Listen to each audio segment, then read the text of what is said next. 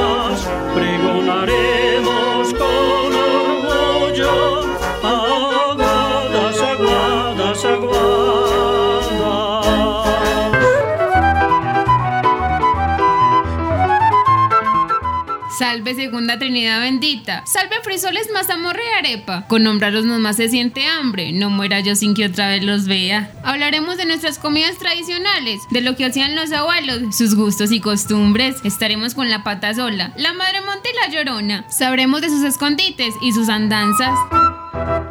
Ay, mis hijos, ¿dónde dejé a mis hijos? ¿Dónde los dejé? Aquí los dejé, aquí La Madre Monte ahuyenta a las personas que se meten en sus tierras borrachos o en malos pasos. La patasola nace de la mitología popular cuando se iniciaron los trabajos de desforestación en las selvas tropicales. Es uno de los mitos más peculiares y confusos. Se refiere a las travesuras de un pequeño personaje muy inquieto llamado el duende. Acompáñanos en este recorrido por el aguas de tus antepasados. Recuperemos su memoria y su recuerdo. Escucha entre letras y brumas los martes a las 12 y media del mediodía para estudiantes de primaria y los miércoles a la 1 y 25 de la tarde para estudiantes de secundaria.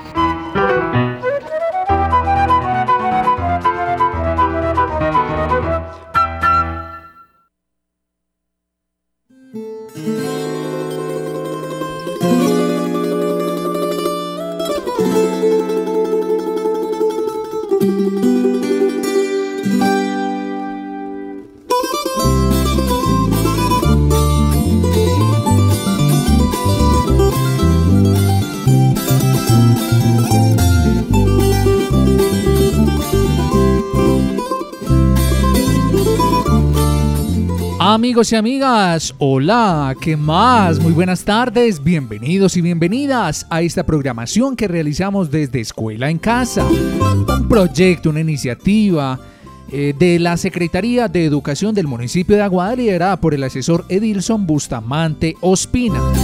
Y todo en cabeza de nuestro alcalde Diego Fernando González Mari. ¿Cómo les parece pues? Ya llegó el momento, la hora, el lugar, el dial 93.1 para disfrutar del programa Entre Letras y Brumas.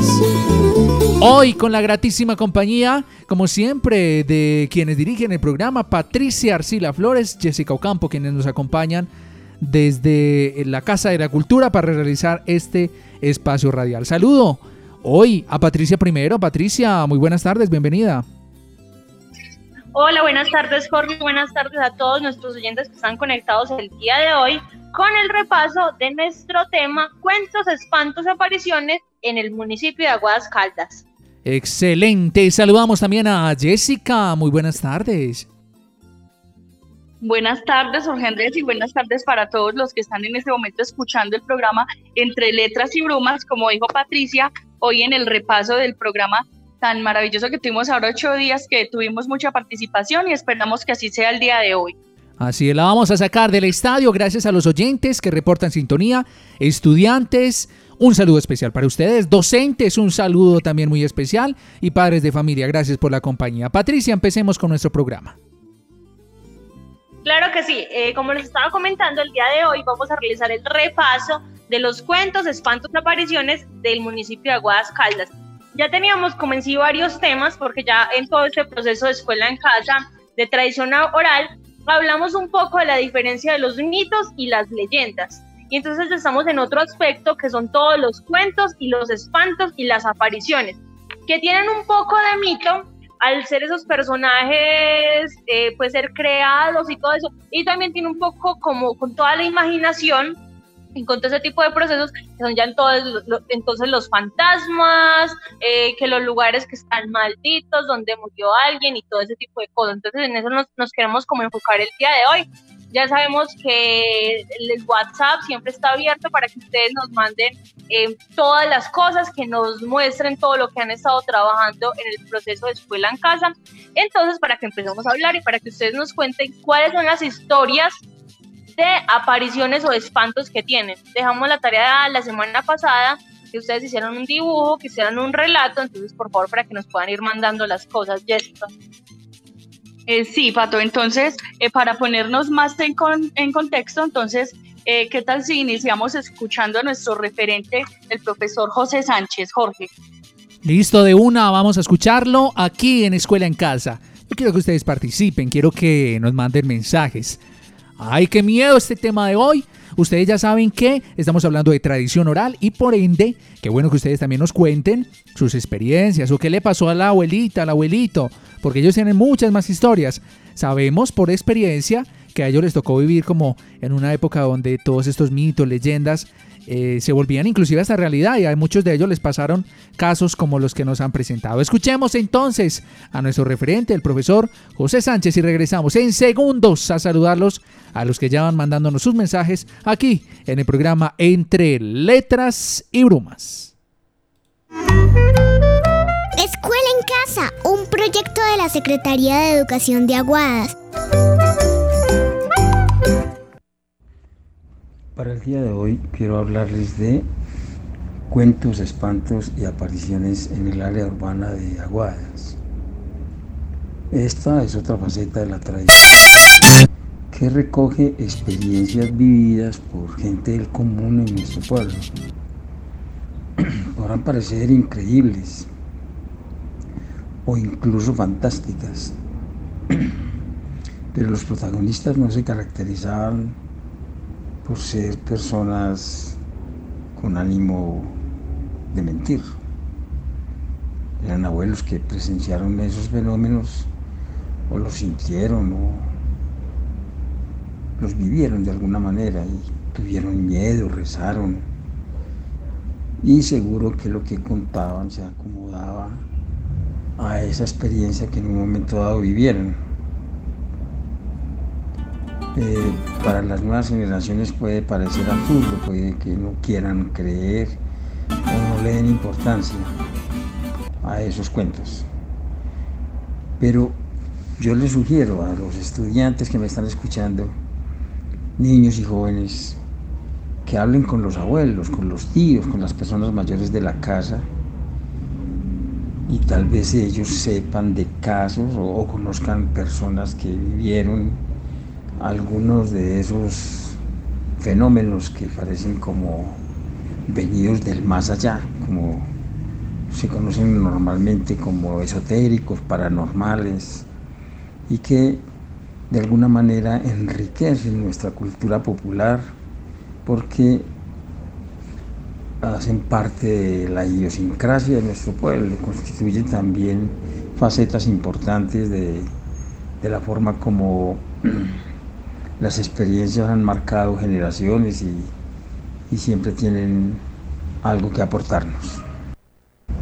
Les decía entonces que ese tipo de fenómenos eh, son muy, mejor, eran muy comunes hace, de hace 50 años hacia atrás, porque se hablaba con facilidad del diablo, de las brujas, de los espantos y apariciones. Esos eran temas muy comunes en las familias de los duendes, de, cosas así un poco misteriosas. Pues algunos contaba que los vio, otros decían que se aparecían de noche cerca de los cementerios o, en casas, caserones viejos, también por ahí en calles muy solitarias.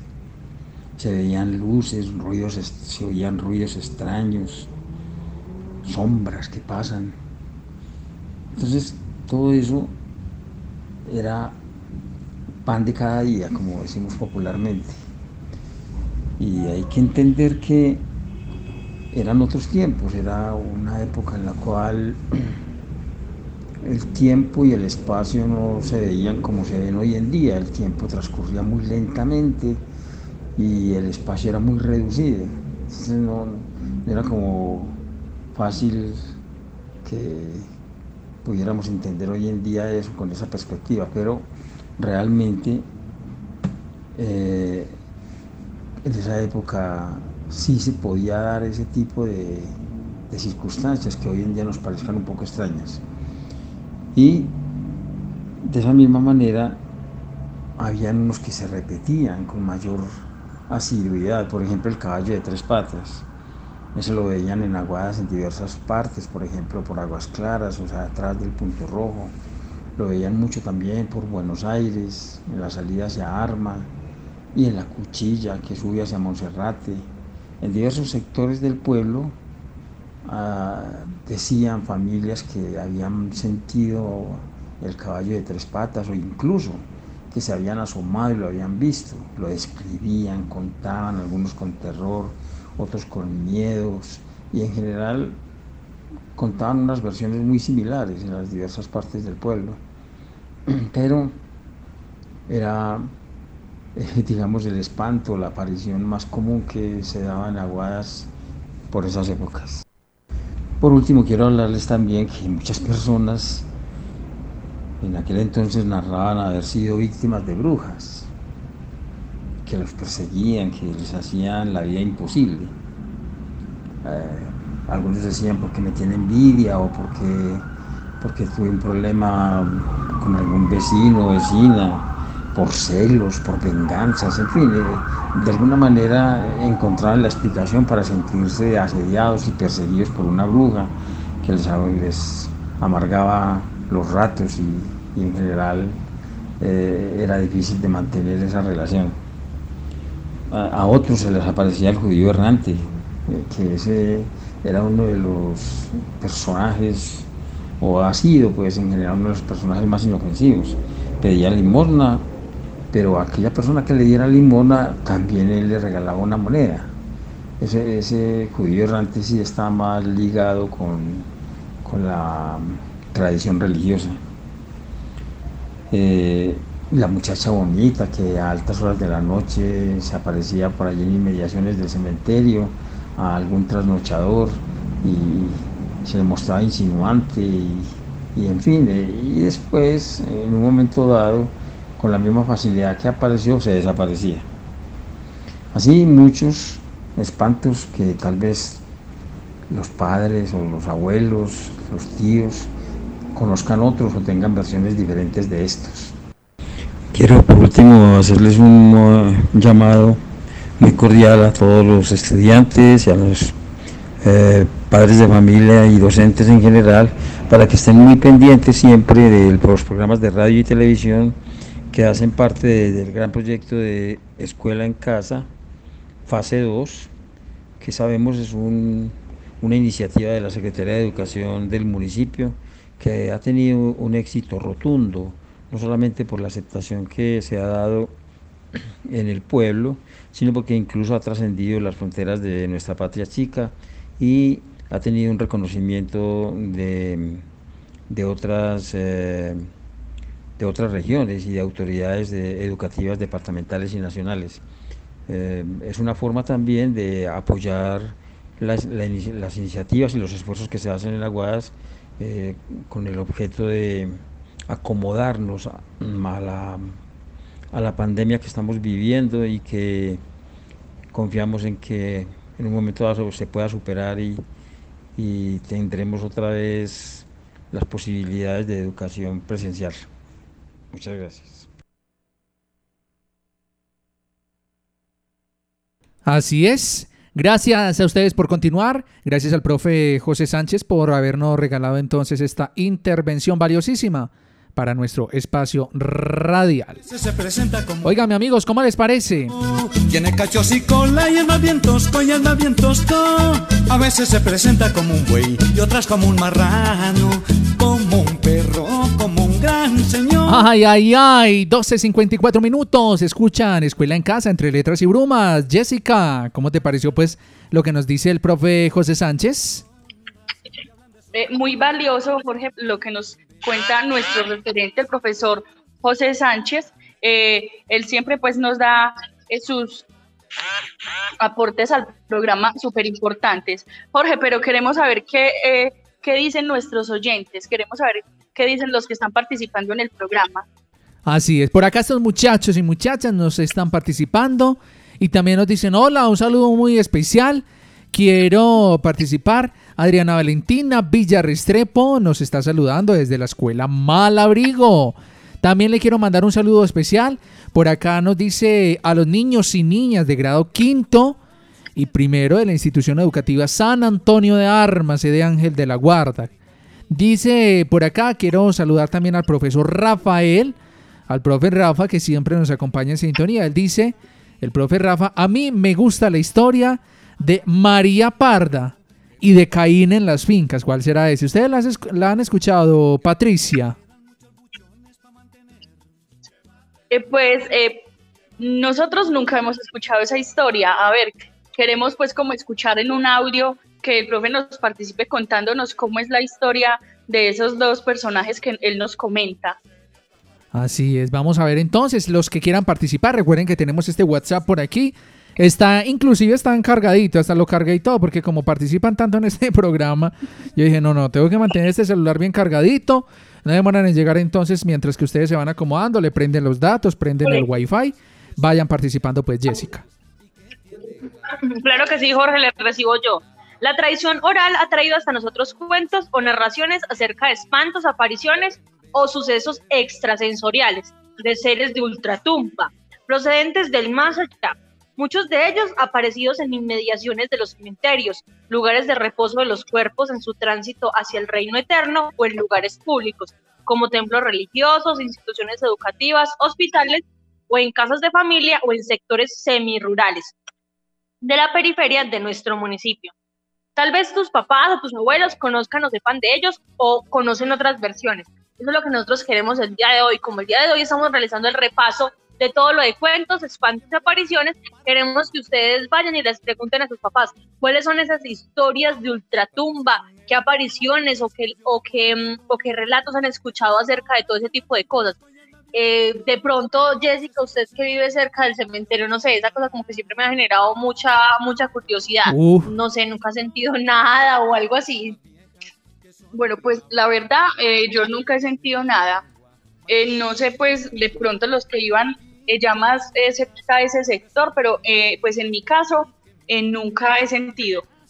lo que sí es, por ejemplo, allá por el, en, una, en toda una esquina del cementerio hay una cara marcada. dicen pues que es la cara como de Cristo, pero entonces a mucha gente le ha dado miedo de esa cara. cuando yo, por ejemplo, cuando yo era pequeña nos decían que esa cara había aparecido ahí. La verdad, no sé, el, pues como el. Pero es una cara bonita o es una cara fea. Pero la verdad que cuando yo era pequeña sí me daba demasiado miedo porque decían que era una aparición que había eh, pasado ahí. Ay, claro que sí, yo recuerdo esa cara hace poquito que estaba pasando como por ese sector, también la miré, pero ya no está, o sí, sí todavía está. Sí. sí, la cara todavía se encuentra ahí. Uy, pero sí, la verdad me produce mucho terror. Si de pronto alguno de nuestros oyentes que vive o que estudia por ese sector que nos cuente si ustedes han visto esa cara, de pronto también qué sensaciones o qué leyendas han escuchado respecto a, esa cara.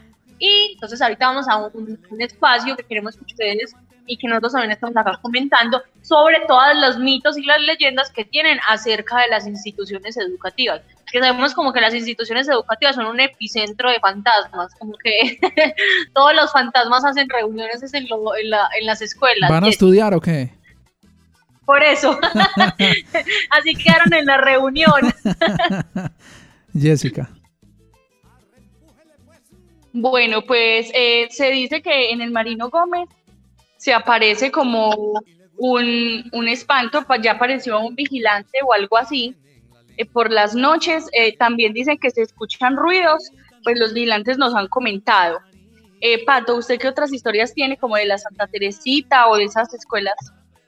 Pues no sé, es como lo que, lo que todo el mundo nos cuenta, que yo creo que absolutamente todo el mundo nos han comentado como, ay, es que en esta escuela eh, en cualquier institución, en cualquier escuela, en cualquier sede, siempre han dicho, ve, acá pasó una historia que hace muchos años murió un niño y que yo no sé qué, y después se aparece. Entonces es como que em, algo que siempre ha estado y que se sigue como, hasta, el, hasta el momento. Y pues ahorita está como comentando eso, yo digo que qué trabajo tan, pues tiene que ser uno muy valiente para trabajar de celador, ¿o no? Uh, ¿Usted qué piensa? No, no, no, yo no sería capaz, ay, no.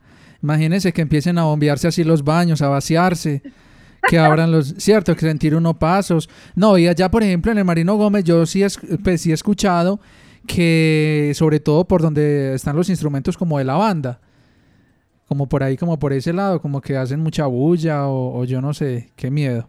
Ay, qué miedo. Por acá una persona nos manda un audio a ver si nos cuenta esta historia de María Pardi y de Caín en las fincas. ¿Esto qué será? Muestre a ver. Eh, la historia de María Parda pues se desarrolla como por estos lugares de Antioquia. Eh, a mí lo que me contaron es que en la vereda o en las inmediaciones de la vereda de la Mermita hay una piedra grande donde María Parda paró a través de su vida. Ella eh, le corría de guida de la, del ejército nacional debido a que ella era una mujer muy rica y había recuperado todo su oro y todas sus riquezas, las había convertido pues ahí como en oro y, venía por estos lados de Antioquia a enterrarlas. Eh, en, la, en la vereda de la Mermita hay una piedra donde están las huellas de la mula en la que montaba María Parda y un pozo donde la mula tomó el agua. Entonces dicen que esa señora por estas inmediaciones eh, enterró ese tesoro eran como unas cinco muladas de oro y bien cargadas, aproximadamente unas 10 o 20 arrobas de oro que las enterró, porque ella no se las iba a entregar al gobierno. Y entonces ahí que, pues, que esa era la evidencia. Entonces mucha gente buscando el tesoro eh, queda perdida en el monte y se desaparece, no los vuelven a encontrar. Hmm. Ay, profe, ¿cómo así? en cuanto a Caín, también esa historia, aunque es poco conocida, eh, también tiene que ver con Aguadas. Caín, pues todos saben que fue el que mató a Abel, que estaba maldito. Pero entonces dicen que cada ocho años pasaba por las rutas o por los diferentes caminos. Y las fincas que quedaban al lado de los caminos, eh, eh, por ejemplo, por donde él pasaba, siempre era como, como si hubiera trillado la tierra. Entonces trillaba los cultivos, dejaba como una especie de camino ancho en medio de los cultivos. Eh, siempre se acompañaba con un vendaval. Y en inmediaciones de Aguadas y San Félix eh, hay una piedra también grande en una parte alta donde están es que las huellas de Caín. Eso es cerca a la hacienda o lo que era la hacienda La Palma. Entonces en, la parte eh, de arriba de La Palma hay unas rocas y por allá hay unas, una, una huella y se, se aprecia la huella grande de una persona. Entonces dicen que esas son las huellas de Caín. Profe, muchísimas gracias. No sabe cuánto nos ha alegrado su participación. Además, profe, porque ese testimonio nos alimenta bastante el programa. Así que siempre bienvenido, profe Rafa. Gracias por la participación. Jessica, Patricia, ¿saben qué les cuento? Por acá nos dicen, buenas tardes. Los espantos sí existen y las brujas también, nos dice una persona que participa y nos dice, en peñas azules también asustan. Patricia.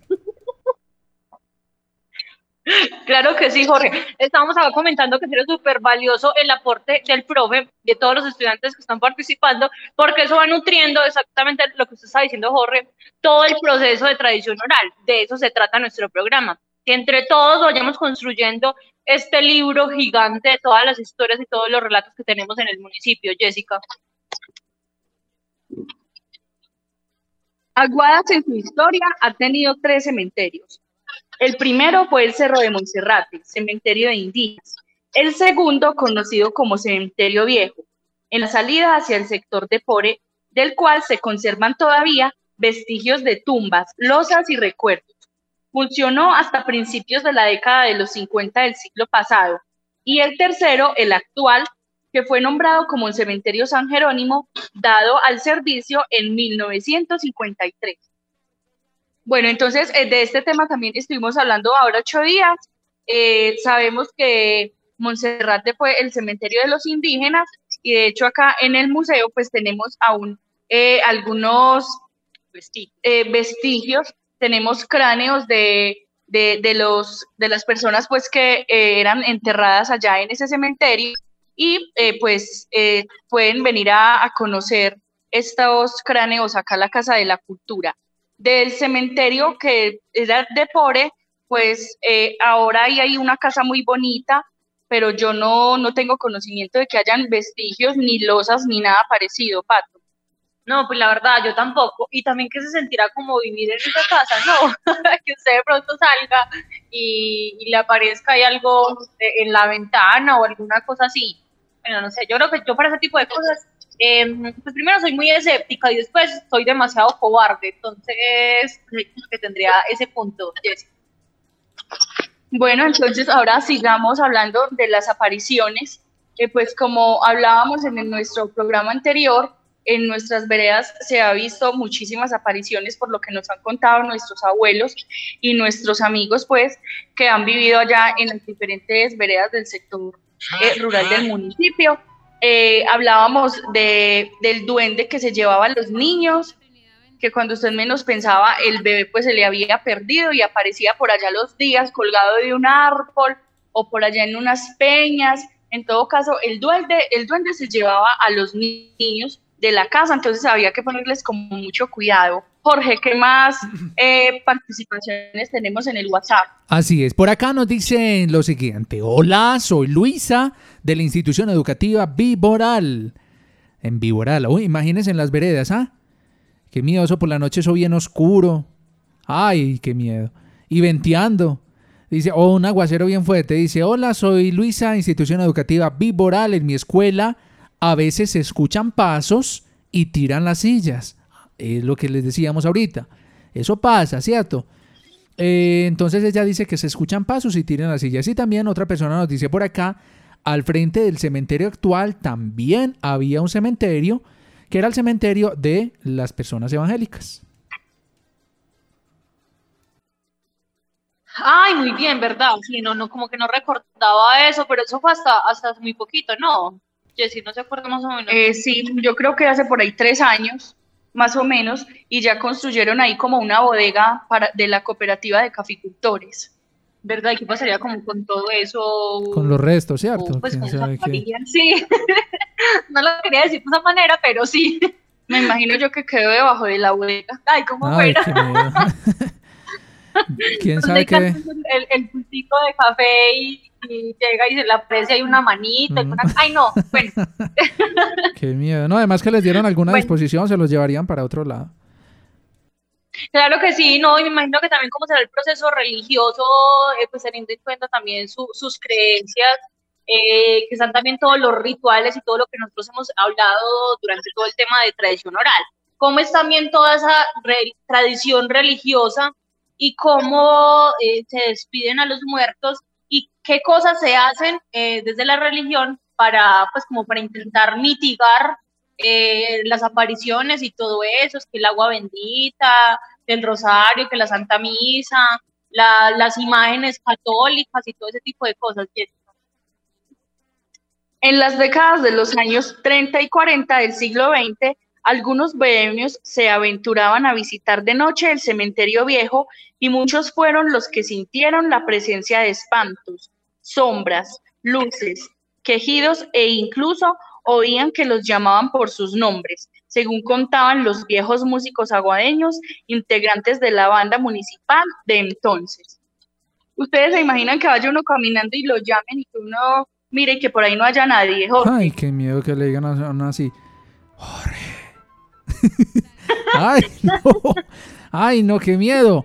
Vamos a ver ustedes qué piensan de este programa. Recuerden que pueden participar. Ahí tenemos el WhatsApp disponible Cuéntenos o si no es del tema, también nos pueden decir por lo menos su nombre, están escuchando el programa, de qué institución educativa son. Para nosotros es muy valioso cada que ustedes nos mandan un mensaje, así que lo pueden hacer a través de nuestro WhatsApp. Por acá, por ejemplo, quiero contarles que nos dicen lo siguiente.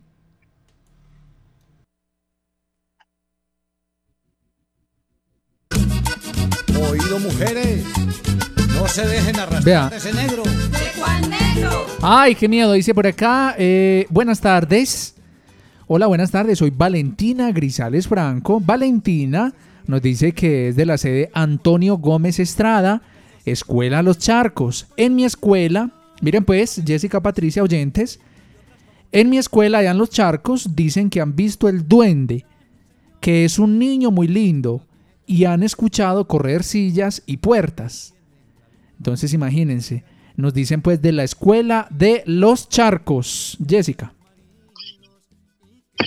Bueno, y hablando del duende, sigamos rajando del duende.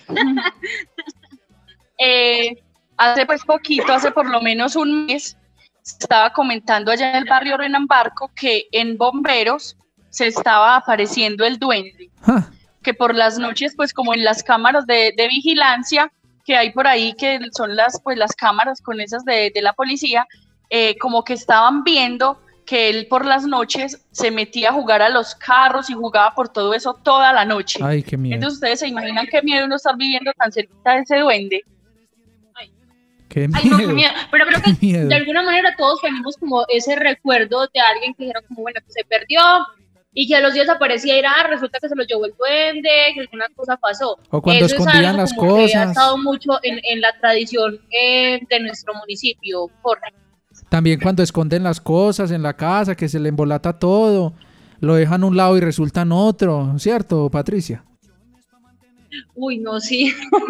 Ay, no, pero en serio, como que qué miedito ese tipo de cosas. No, pero aún imagínese- de nuestros oyentes Patricia, ¿Cómo, imagine-? Patricia, imagínese si a uno le da miedo aquí en el pueblo, imagínese una persona en una finca por la noche con un cafetal, que eso es oscuro, oscuro, que no se ve nada, no se ve nada, y venteando y todo por la noche y bien oscuro, en un cafetal. Ay, no, qué miedo. Y también como en los cafetales y todas la- las fincas, que aparecen mucho lo de las brujas. Y de pronto ustedes han, como han, escuchado o han visto eh, historias sobre brujas. Eh, pues ahí sí dicen como que las brujas de que, de- que existen. ¿Cómo es ese? ese es- De ese que las hay, las refrán? hay, de Ah, que las de hay, que- las de que hay. las hay, las hay. Eso, Jessica. Bueno, yo quiero contarles que hace pues algún tiempo eh, había un niño en una cuna y cuando menos pensó la mamá, él empezó a llorar. Y fue, y el niño estaba eh, saliéndole sangre de una orejita y la, la mamá le decía que qué le pasó y le decía, me mordió un niño.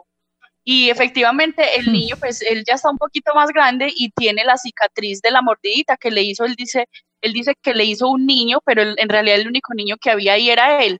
Entonces. Pues la mamá siempre pensó que el niño se lo había mordido un duende. Jorge. Así es, no, es que miren, son historias que van pasando, yo quiero que ustedes sigan participando. Hombre, a ver, ¿qué otra historia conocen ustedes? Cuéntenos. Recuerden que no solamente aquí participan pues los estudiantes, también un padre de familia, qué bueno. Yo, a mí me encantaría que un padre de familia, una señora, un señor, que usted le preguntara al abuelito, nos dejara que le eh, grabarle una nota de voz y que nos contara historias como esta, ¿cierto? Eh, o gente que ha dicho que lo que por ejemplo están durmiendo por la noche si se les sube como algo encima que no los deja respirar ni son capaces de hablar y que así estén durmiendo con la pareja con alguien a un lado que no son capaces ni de llamarla entonces si quieren díganle a alguien que esté ahí cerquita que de pronto conozca o un padre de familia o otro profe que nos dé alguna historia para alimentar el programa como este mensaje que nos acaba de llegar Buenas tardes, soy Manuel. Quiero decirles que me tienen con los pelos de punta. Chao. Todos estamos aquí así, Manuel. Todos estamos contigo. Patricia. Claro que sí, Jorge, en serio, no es, no es el único, todos estamos acá, lo que yo tengo acá Jessica al lado, pero sí tengo como, como miedito, porque sí soy como un poquito cobarde para eso. Y también queremos como que ustedes también nos cuenten todos esos medios como de protección que se utiliza para, para ese tipo de cosas. Pues, por ejemplo, que, no sé, pues, Jessica, que ya es mamá, que a los niños se les pone como una medallita o algo con un tiro rojo. Pues usted como, ¿por qué? O, si alguien sabe para qué es que se utiliza eso. Yo creo que es como para las envidias o que no se lo lleve el duende o, o por qué utilizan ese tipo de cosas. También dicen pues que, que para que no ojen el niño, porque dicen que a, los niños cuando están pequeños no sé, de, no sé eso de qué dependerá, pero dicen que hay algunas personas que ojean los niños y los niños se enferman muchísimo. Hmm. Entonces sí, eh, las mamás que de pronto le colocan ese que se llama un coral a los niños eh, y qué más emplean ellas. Eh, también detrás, de la, detrás de las puertas colocan muchas cosas que para protegerse, entonces queremos saber todo lo que ustedes en sus casas utilizan. Sí, por ejemplo, yo tengo, pues como por ejemplo las plantas, eh, me, agradan mucho. Sé que hay como un ritual de, de, quema de palo santo y poner canela, como las astillas de canela amarradas con un lacito rojo, que eso es una forma como de evitar que entren las malas energías eh, y todo ese tipo de cosas. Eso de pronto también puede ser muchas veces uno porque siente cosas, que puede ser las energías o, o las envidias. Bueno, no, la verdad no sé, sí. Jessica.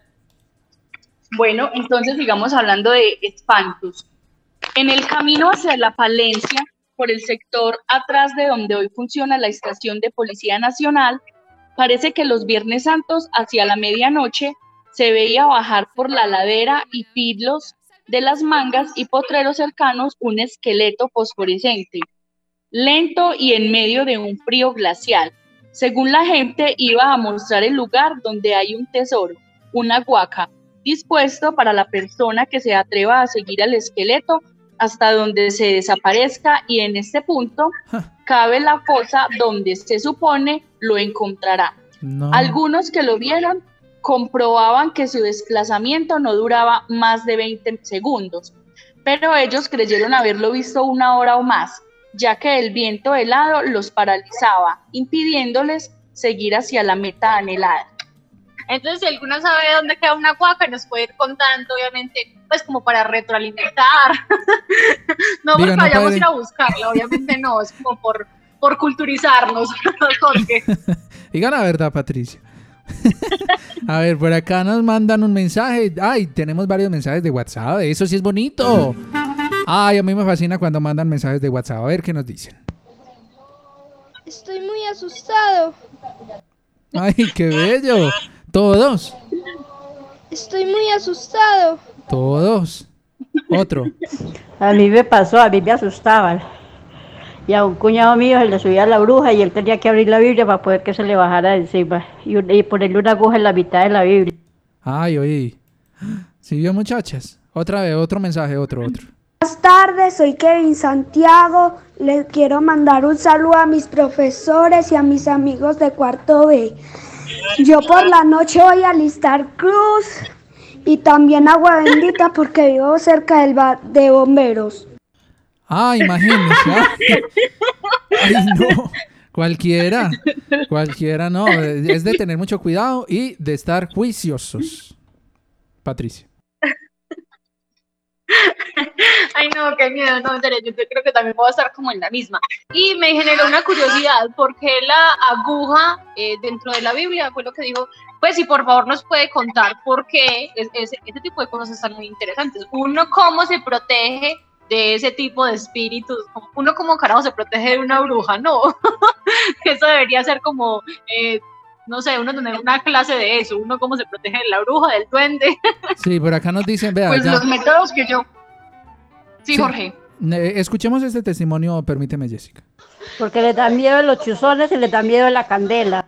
Ay, ve, ahí está la respuesta. Oiga, qué susto eso, ¿no? oye, sí, Jessica. Bueno, que otro método para defenderse de la bruja, se dice que pues ponen una, una tijera abierta debajo de la almohada y también ponen como un machete. Entonces seguramente es que también les, les da miedo que las corten. Pato. Ay, qué miedo. Vea, acá mi mamá eh, pues me, también quiere participar en el, en el programa y nos cuenta una historia. Entonces, mamá dice que un señor tuvo una novia, luego de que la dejó, se consiguió otra novia y entonces tuvo un hijo con, con la nueva novia. Hmm. Un día, la, esta, esta mujer dejó al niño y después de un rato fue a revisarlo y vio que una bruja se lo iba a llevar por la endija del piso. Bueno, eso está interesante. Y toda la gente decía que la bruja era la antigua novia porque siempre perseguía al señor. Entonces eso también es como, y bueno, qué miedo ese tipo de cosas de las brujas, pues porque puede ser nada más con el simple hecho de la envidia, de los celos, de pronto desear, desear algo que ya se le, como que tenga una energía tan pincha, ¿no? Bueno, entonces sigamos eh, conociendo más de este tema. En el sector de los naranjos, salida hacia Pore, en la vía del Chispero, solía aparecerse un duende personificado en un hombre de altísima, de altísima estatura, tanta que se dificultaba apreciar las facciones de su rostro. Se le veía normal en la distancia, pero en cuanto alguien se le acercaba, adquiría esa enorme, desproporcionada estatura y a correr se dijo. Bueno, eh, ahora eh, pues sigamos hablando de, las apariciones. También se dice que en, el sector de los lavaderos por Pore, eh, una vez iba un señor caminando, venía para el pueblo y se encontró un niño y le dijo que si le hacía el favor de traerlo, pero así pues con su voz súper inocente y el niño y el señor pues muy ingenuo lo cargó y se lo trajo, pero entre más rato el niño se ponía más y más pesado y entonces él, era muy pesado y más grande y entonces el señor en cualquier momento le lo miró y ya vio que al niño le habían salido garras y colmillos grandísimos y que le dijo que hola, hola papá. entonces esa es una historia del duende por. Jorge. Sí, es que pasan muchas cosas. A ver, yo quiero pedirle entonces a más padres de familia. Es que sabemos que como, como les decimos, este programa es el de tradición oral, no estamos haciendo pues el programa ni por asustar a la gente, ni por nada más, no, obvio que no.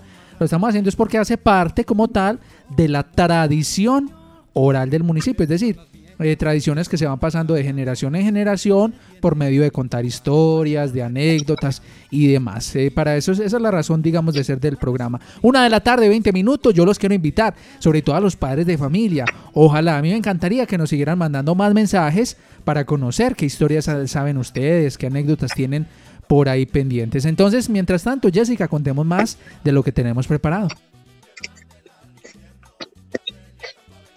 En la primera mitad del siglo XX, cuando todavía no habían carreteras, la gente se desplazaba especialmente de noche para evitar el sol. Y porque al que madruga Dios le ayuda, por caminos de herradura, pedregosos, estrechos, fangosos. Dicen que en la ruta hacia Pácora había un paraje en, en el poder del diablo, al parecer diablo pacoreño. Según los abuelos, y cuando los caminantes llegaban a ese lugar, se encontraban ante un muro imposible de pasar por lo alto, ni franquearlo por los lados porque parecía no tener fin. El grupo decidía volverse a Aguadas y a pocos metros otro muro de similares características les impedía pasar. Al despuntar el día, los muros ya no estaban, todo estaba normal. Eso significa como que cada pueblo también tiene su propio diablo. bueno, eh, pues queremos que todos ustedes nos sigan participando y para seguir retroalimentando todo el proceso que ustedes tienen que estar haciendo en sus casas de tradicional, entonces queremos que empiecen a responder unas preguntas. ¿Qué piensas acerca de las narraciones? ¿Ustedes creen que sí existieron, que no existieron? De pronto fue imaginación, de pronto fue pues porque em, se lo fueron comentando, entonces ya todo el mundo creyó que era verdadero o sí fue verdadero. ¿Ustedes qué piensan de ese tipo de narraciones y de, apariciones, de espantos y todo eso? Y la otra pregunta es, ¿ustedes cuál de todas ellas les gustaría que se les apareciera? Por ejemplo, a mí me gustaría ah. que me apareciera entonces la calavera que se aparece entonces por la, por la estación, pues porque lleva la guaca. y pues porque no me va a llevar, espero eso. dice Patricia, yo diría eso, Jessica, ¿usted cuál? venga, yo le muestro No, la verdad, cosa. no me interesa que ninguno se me aparezca por el momento. Muchas gracias. Patricia, que le diga así. ¿Usted qué piensa? Patricia, que le diga así. Patricia, venga, yo le muestro una cosita por allí. ¡Ay, qué miedo! Oiga, ¿cómo les parece que por aquí ya están ya están participando. Mira. Hola, mi nombre es Mariana Suárez López, soy de la institución educativa San Antonio de Arma de grado quinto y mi mamá me dijo que para, para ahuyentar a las brujas metamos unas tijeras abiertas bajo la almohada. Muchas gracias. Ay, eh, miren pues, vean lo que nos dice la gente. Dice, las narraciones, nos dice por acá el celular 6702. ¿Quién será? Ah, Luisa, Luisa. Dice que las narraciones, dice ella que sí existieron. También les vamos a hacer una pregunta. Al final de este programa eh, tenemos por aquí preparado para todos ustedes unas narraciones, un, digamos, bueno, unas leyendas más bien. Y en ese orden de ideas les vamos a preguntar a ustedes que nos escriban en WhatsApp justo en este momento. Les vamos a decir que nos escriban cuál de las siguientes historias quieren escuchar que tenemos preparadas. El mito del duende es una. Ojo pues, le voy a decir, esta pregunta también va para Patricia, para Jessica, a ver cuál quieren. Tenemos aquí el mito del duende, la leyenda de la llorona, la leyenda de la madre monte o la leyenda de la pata sola. ¿Cuál de esas les gustaría escuchar? El mito del duende, la leyenda de la llorona, de la madre monte o de la pata sola. Por ejemplo, Jessica, ¿cuál te gustaría que escucháramos? Yo creería que el duende. El duende. Pues en, otra, en otros programas ya hemos escuchado las leyendas de los otros personajes que usted nos dijo y la del duende no la hemos escuchado. Patricia, ¿cuál escucharíamos? Sí, creo que sí, sí. Vamos a ver, listo. Corre, sí, creo que estoy de acuerdo con Jessie. Ellas, no, ellas dos nos dicen que el creo duende. que el, duende. Sí, vamos a ver qué nos dicen los oyentes. ¿Cuál les gustaría escuchar? Se las voy a repetir. El duende, la madre monte, la patasola o la llorona. ¿Cuál les gustaría ver qué nos van diciendo en WhatsApp? Ustedes tienen la última palabra, oyentes. Escríbanos o mándenos ya una nota de voz. A ver. Voto por la, del- por la historia del duende. Ah, vea, dice que el duende. A ver, otro, otro. Hola, soy Luisa. A mí me gustaría escuchar la leyenda de la patasola. La patasola, otra, vea. Hola, am, a mí me gustaría escuchar el mito del duende. Muchas gracias. De, bueno, el duende. Ahí eso va empatado entre el duende y la patasola. Vea, otra persona dice que la patasola. Este. A mí también la del duende. Ah, vea, que la del duende. A ver. Buenas tardes, yo Valentina voto por la historia del duende. Del duende. Ay, hoy sí, el duende y la patasola. Ahí están empataditos. Continuemos con el programa mientras tanto. Claro que sí, entonces eh, recuerden que el día de hoy estamos hablando de todos los espantos y todas las apariciones. Las preguntas que ustedes tienen que ir respondiendo en su cuaderno son, ¿ustedes creen si este tipo de narraciones, de apariciones, eh, de cuentos, si existieron? O si dicen, no, yo creo que eso no existió porque, bueno, lo que ustedes nos quieran poner. Y aparte, si ustedes les gustaría que alguna de esas de esos espantos se les apareciera, nada más como por curiosidad de que usted diga, ¿sabe qué? Yo quiero ver el duende, si sea de lejitos, que lo escriban ahí y, entonces para que ir retroalimentando todo este proceso de tradición oral. Jessica. Brujas de toda calaña, aquellas que se le sientan en el pecho a la víctima hasta casi ahogarlo, y cuando éste ya está fa- desfallecido, entregado, se levantan y ríe estruendosamente. Esto lo repite noche tras noche, sumiendo a la persona en total desesperación y angustia. Otra es la que imita grotescamente la voz de la persona a la que atormenta y lo hace delante de la familia, de niños que sienten morir de miedo. Una más que se pierde de su hábitat de noche en forma de gallinazo, va y cumple su labor y cuando regresa antes del alba, su esqueleto es impresionante. Parece como si fuera un vendaval que levanta tejas, cierra y abre puertas y ventanas. Jorge, ¿quién más participa? Sí, por acá están participando. Nos dicen las personas lo siguiente. A ver. Ah, a. Mi suegro se iba es que a las 12 de la noche. Cuando llegaba a ese punto, a Peñas Azules, y es que para sacar el tesoro se le cerraba la puerta. Ay, miren, pues, vea, por Peñas Azules nos cuentan una historia. Otra persona dice que le quiere escuchar la historia del duende. ¿Cuál les gustaría ver? Entonces está, yo creo que esto ya está decidido hoy entre el duende y la pata sola. ¿Cuál de las dos les gustaría? Mándanos ya una nota de voz. ¿El duende o la pata sola para escuchar la historia? Tenemos aquí una historia, dura como nueve minuticos. A ver, y con testimonios y todo, gente que ha visto eso. Buenas tardes, Alejandra del grado cuarto de la institución educativa Escuela Normal. Creo que es, estas narraciones son verdaderas.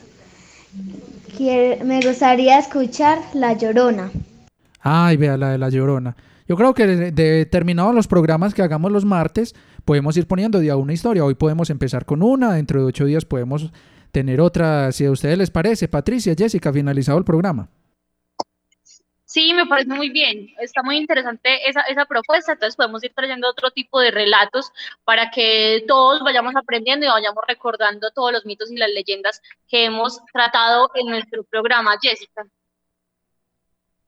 Así es, bueno, entonces eh, hablemos de otra aparición, de esa que les voy a recordar el día de hoy, eh, fue en, el, en la vereda del Pomo, que era un señor que iba a caballo, llevaba una ruana y entonces eh, de una casa de balcón decidieron alumbrar porque querían ver qué persona era la que iba ahí, qué vecino, y cuando lo alumbraron vieron que no tenía cabeza. Entonces esta es la aparición del hombre sin cabeza. Pato. No, la verdad yo sí estoy de acuerdo con, con el estudiante que decía que se va a acostar con la cruz y con el agua bendita. Ya, ya me vi, yo también voy a estar eh, así igual. Entonces, Aguadas tenía bastante aceptación la presencia de espantos y apariciones, de la que muchos habitantes aseguraban haber visto o sentido sus acciones en carne propia. Los cuentos de sustos que pasaron muchas personas en el cementerio viejo eran comunes. Las apariciones del duende en el camino de Chispero sucedían con frecuencia. El diablo, al parecer, era un habitante más de Aguadas, en opinión de muchas abuelas. Brujas, el Moán, el judío errante, chicas hermosas que así como se dejaban ver de igual forma des- desaparecían.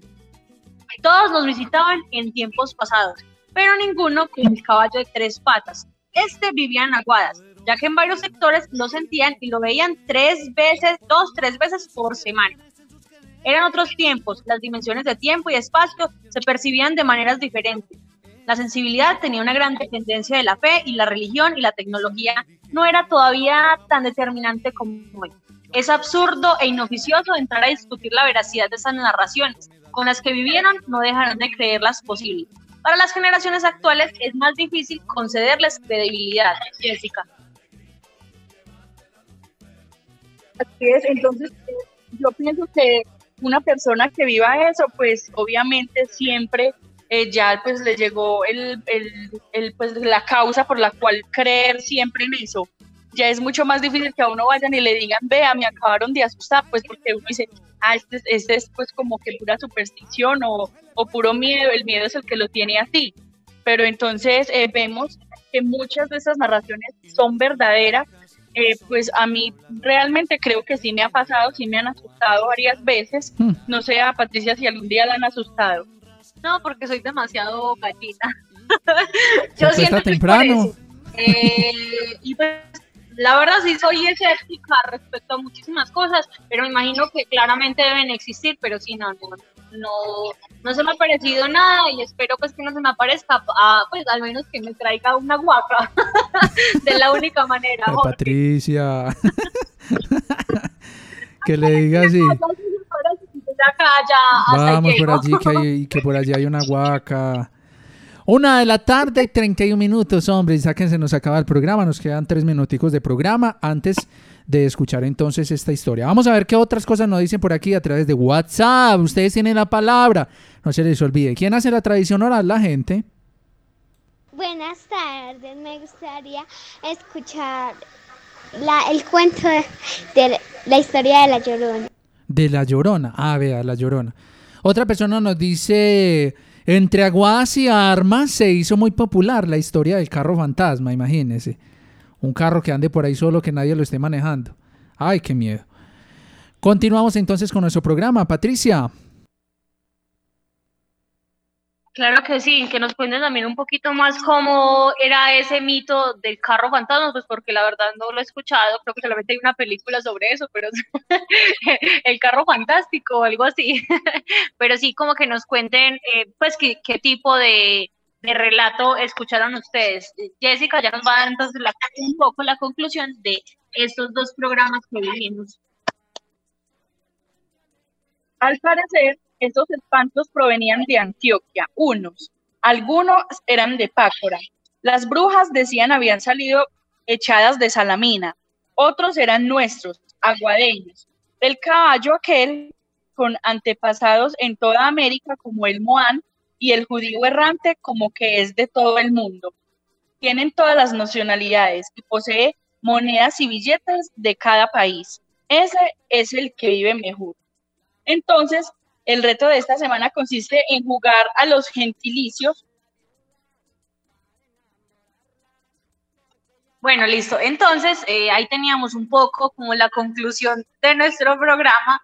Eh, pues ya saben, entonces que también em, lo que les estaba comentando un poco Jessica, nuestras apariciones y nuestros fantasmas y todo lo que ustedes quieran venir, venían de muchísimas partes. No solamente estaban los fantasmas aguadeños, sino que venían de diversos lugares del, departamento y del departamento vecino, del departamento de Antioquia, Jorge.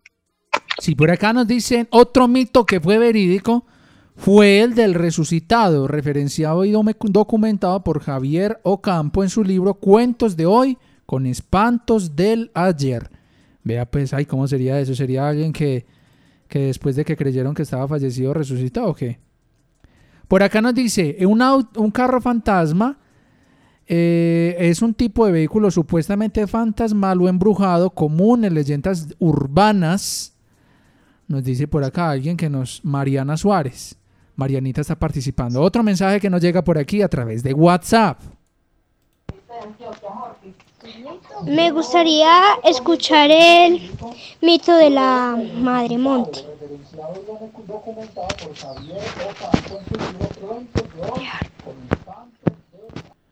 Bueno, ahí teníamos una opinión. Vamos cerrando el programa, por favor, Jessica. Muchas gracias, Jorge. Eh, pues eh, ya pasamos pues como a escuchar, entonces creo que ganó el mito del duende, ¿cierto? Sí, sí, sí. Para dentro de ocho días escuchamos el, de, el de la pata sola.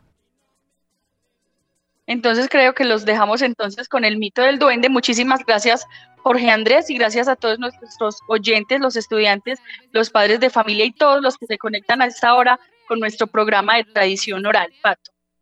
Claro que sí, Jessica. Muchísimas gracias a todos por estar conectados siempre con Tradición Oral.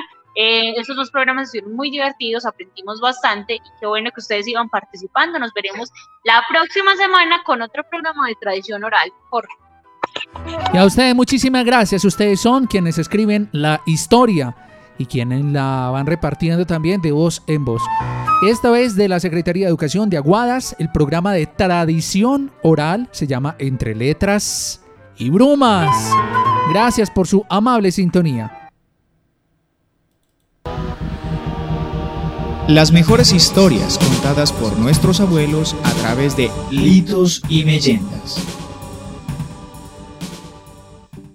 En el sector central de nuestro departamento se manejan muchas historias de gente que espanta, sobre todo en las veredas. Hombres sin cabeza, gente que gime y no encuentra lo que se le perdió, ladrones de niños, etc. En Villa María, población vecina a la ciudad de Manizales, se comenta por la gran mayoría de sus habitantes la leyenda de la Madre Monte. Las versiones de una historia pueden variar de una región a otra. Aquí comenzaremos contándola como aparece reseñada en los documentos. Se dice que la madre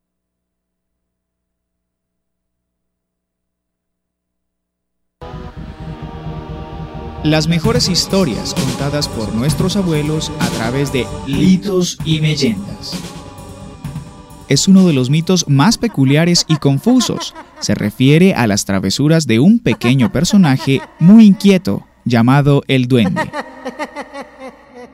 Se presenta como un sujeto bien vestido, con cara de niño, regordete, atractivo y conquistador Persigue a las mujeres de atributos especiales y bonitas que estén por los 15 años de edad. Persigue también a los niños desobedientes, irrespetuosos o que no han sido bautizados.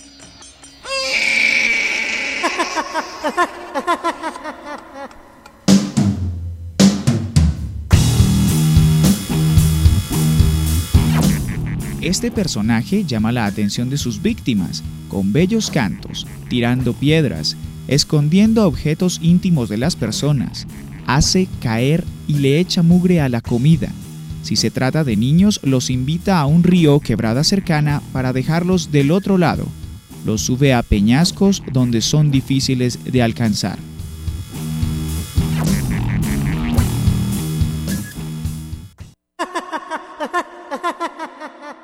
Hace toda clase de picardías a las personas que él elige, quienes terminan sufriendo de fiebre alta, ataques de histeria y hasta convulsiones en donde escuchan voces y sonidos confusos.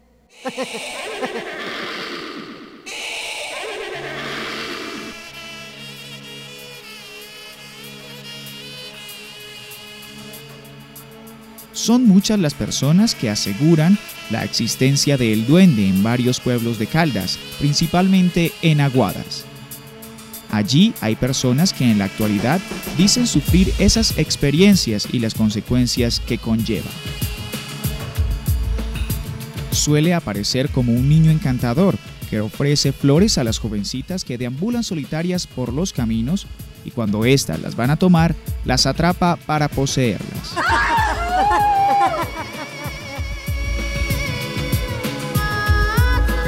Se han registrado casos tan graves que han sido llevados a la justicia penal en busca de una responsabilidad que nadie tiene. Cuando yo era pequeña siempre decían que el duende lo violaba a uno, entonces mi mamá nos tenía prohibido que saliéramos solas a los cafetales, no nos dejaban mover prácticamente de la cocina. Teníamos que estar pegadas a las naguas de ella. Por haber cerquita la finca donde nosotros vivíamos, resultó una amiga de nosotros violada.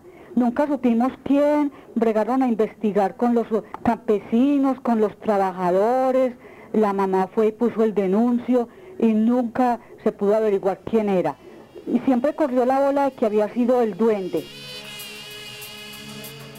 Otras versiones lo describen cabezón y vestido de taparrabo, con el cuerpo seco. Se dice que es capaz de subir cumbres y lomas sin cansarse luchar contra tempestades, mover peñascos y resistir como las bestias.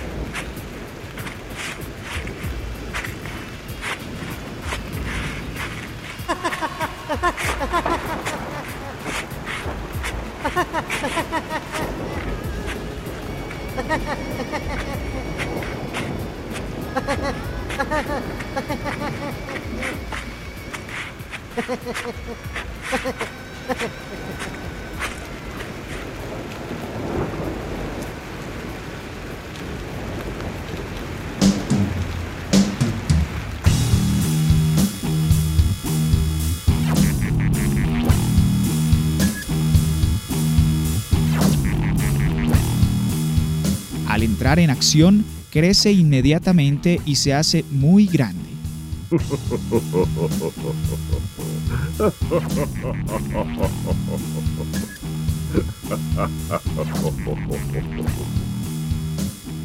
Se acompaña de un bastón de oro para apoyarse en los terrenos difíciles y para volar en el momento que lo requiera. Toma agua en una concha de nácar que nadie sabe de dónde sacó.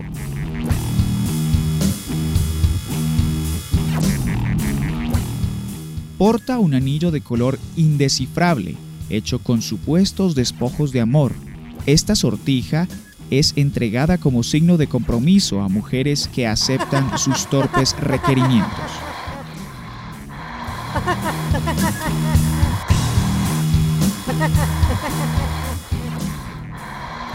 Duerme en las puntas de las agujas, en los sifones o desagües, o en rincones oscuros. Acecha en los pajonales, en los aleros de las fincas, en los tejados, gallineros, cerca o en los árboles, principalmente donde hay sembrados. Cuando ataca a las jovencitas, sopla un aliento que perturba. Lo hace desde su escondite mientras se relame los labios. La víctima siente tristeza e inquietud, convulsiones, frío, calor, alucinaciones y delirios. Se sabe que una mujer está en el poder del duende ya que prefiere la oscuridad, teme al sol y a los ruidos. Dicen que en sus oídos rumban ruidos de insectos y plantas que crecen.